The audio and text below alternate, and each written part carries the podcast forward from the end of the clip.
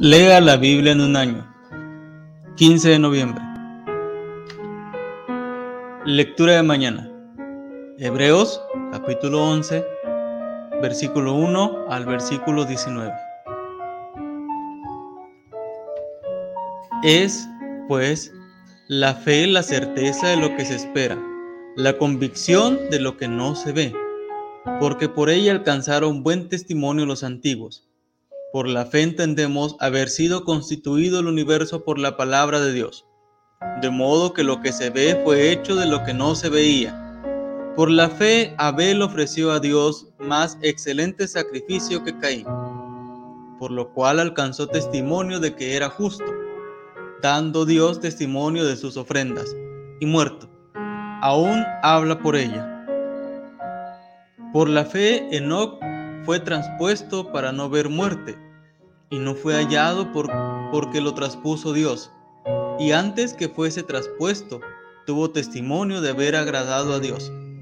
Pero sin fe es imposible agradar a Dios, porque es necesario que el que se acerca a Dios crea que le hay, y que es galardonador de los que le buscan. Por la fe, Noé, cuando fue advertido por Dios acerca de cosas que aún no se veían, con temor preparó el arca en que su casa se salvase, y por esa fe condenó al mundo, y fue hecho heredero de la justicia que viene por la fe. Por la fe Abraham, siendo llamado, obedeció para salir al lugar que había de recibir como herencia, y salió sin, sin saber a dónde iba. Por la fe habitó como extranjero en la tierra prometida como en tierra ajena, morando en tiendas con Isaac y Jacob, coherederos de la misma promesa, porque esperaba la ciudad que tiene fundamentos, cuyo arquitecto y constructor es Dios. Por la fe también la misma Sara, siendo estéril, recibió fuerza para concebir y dio a luz aún fuera del tiempo de la edad, porque creyó que era fiel quien lo había prometido por lo cual también de uno, y ese ya casi muerto, salieron como las estrellas del cielo en multitud y como la arena innumerable que está a la orilla del mar.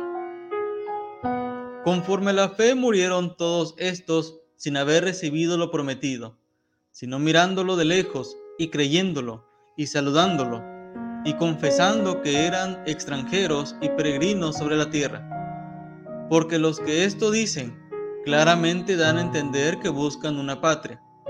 Pues si hubiese estado pensando en aquella de donde salieron, ciertamente tenían tiempo de volver. Pero anhelaban una mejor, esto es, celestial, por lo cual Dios no se avergüenza de llamarse Dios de ellos, porque les ha preparado una ciudad.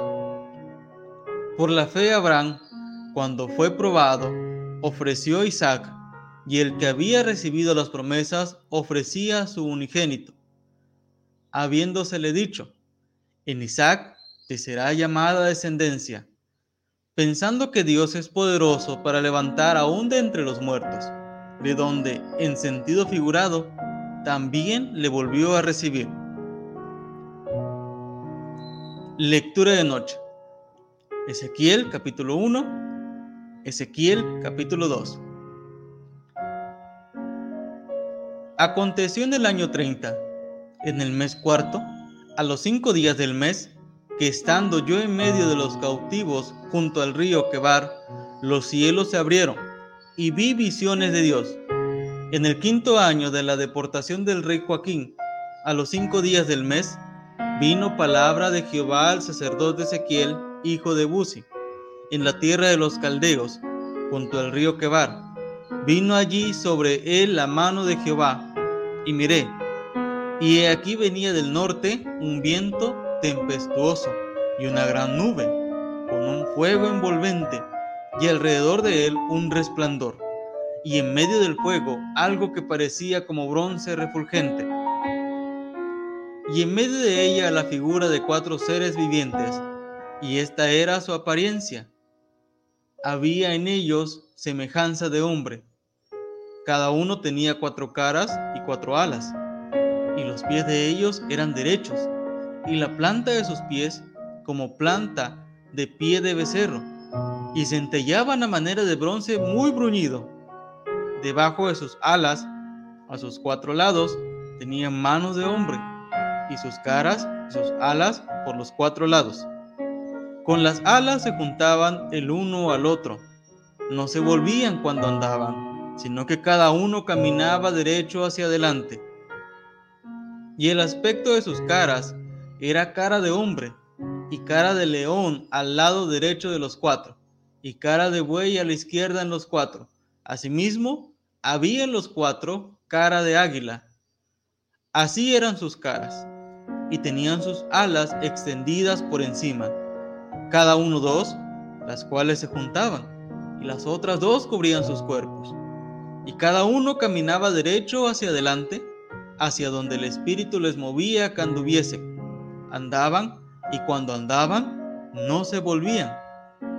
Cuanto a la semejanza de los seres vivientes, su aspecto era como de carbones de fuego encendidos, como visión de hachones encendidos que andaban entre los seres vivientes, y el fuego resplandecía, y del fuego salían relámpagos.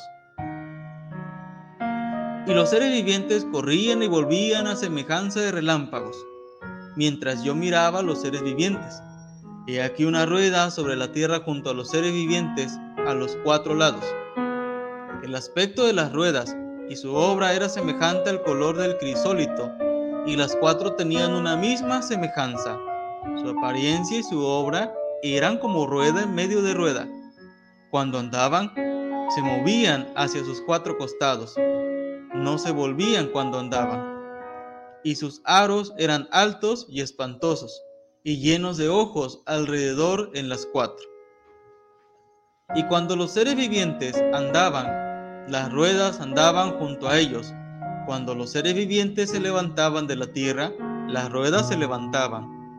Hacia donde el Espíritu les movía que anduviesen, andaban. Hacia donde les movía el Espíritu que anduviesen, las ruedas también se levantaban tras ellos, porque el Espíritu de los seres vivientes estaba en las ruedas.